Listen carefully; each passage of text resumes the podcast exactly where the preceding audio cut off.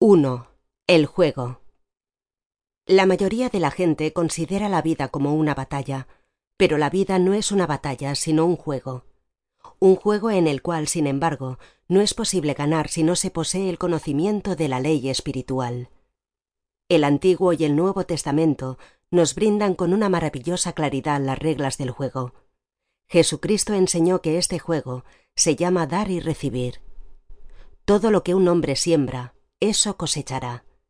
Esto significa que aquello que un hombre da por la palabra o por la acción, eso recibirá. Si siembra el odio, recibirá odio. Si ama, será amado a su vez. Si critica, no se salvará de la crítica. Si miente, alguien le mentirá. Si hace trampas, le robarán. Nosotros aprendemos que la imaginación juega un papel primordial en el juego de la vida. Guarda tu corazón o tu imaginación más que cualquier otra cosa, pues de él manarán las fuentes de la vida. Proverbio 4:23. Esto significa que aquello que el hombre imagina se exterioriza tarde o temprano en su vida. Yo conozco a un señor que temía una determinada enfermedad. Se trataba de una enfermedad muy poco frecuente y difícilmente contagiosa, pero él se la representaba sin parar y leía artículos sobre ella, hasta que un día la enfermedad se manifestó en su cuerpo y el hombre murió víctima de su propia imaginación deteriorada. Nosotros observamos que para participar con éxito en el juego de la vida es necesario dirigir bien nuestra imaginación. Es entonces cuando nuestra imaginación se anima a no representar nada más que el bien. Atraiga a su vida todos los deseos justos de su corazón, la santidad, la riqueza, el amor, las amistades, la perfecta expresión de usted mismo y la realización de los más altos ideales. La imaginación es llamada las tijeras del espíritu y de hecho recorta sin parar, día tras día, las imágenes que el hombre forma y tarde o temprano encuentra en el plano exterior sus propias creaciones.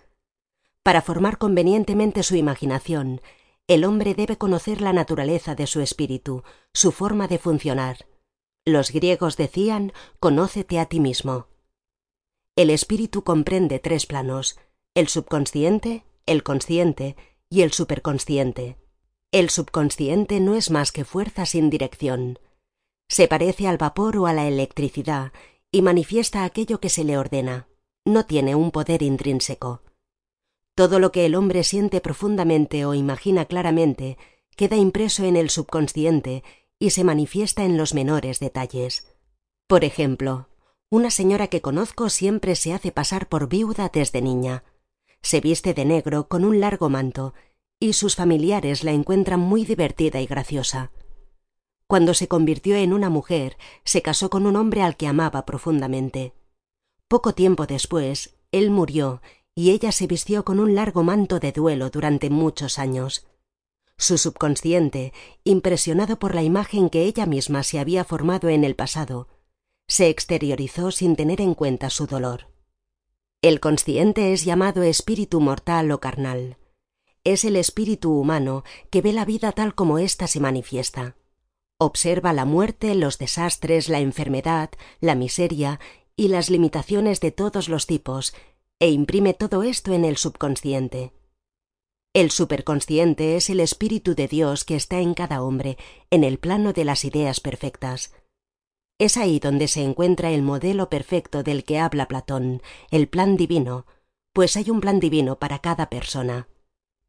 Hay un lugar que usted debe ocupar y que ninguna otra persona puede ocupar.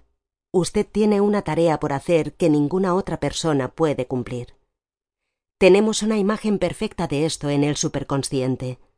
Esta imagen se proyecta a veces como un relámpago en el consciente y parece un ideal fuera de su alcance, algo demasiado bonito para ser verdad. En realidad, este es el destino verdadero del hombre, proyectado por la inteligencia infinita que hay en él mismo. Muchas personas, no obstante, ignoran su verdadero destino y tratan de forzar las cosas, las situaciones que no les son propias y que les causarán fracasos y desilusiones en el caso de que lleguen a poseerlas. Una joven, por ejemplo, vino a verme para pedirme el pronunciamiento de la palabra con la finalidad de casarse con un hombre del que ella estaba muy enamorada. Ella le llamaba A.B. Yo le dije que sería una violación de la ley espiritual, pero que pronunciaría la palabra para el hombre de elección divina, el hombre que le pertenecía por derecho divino.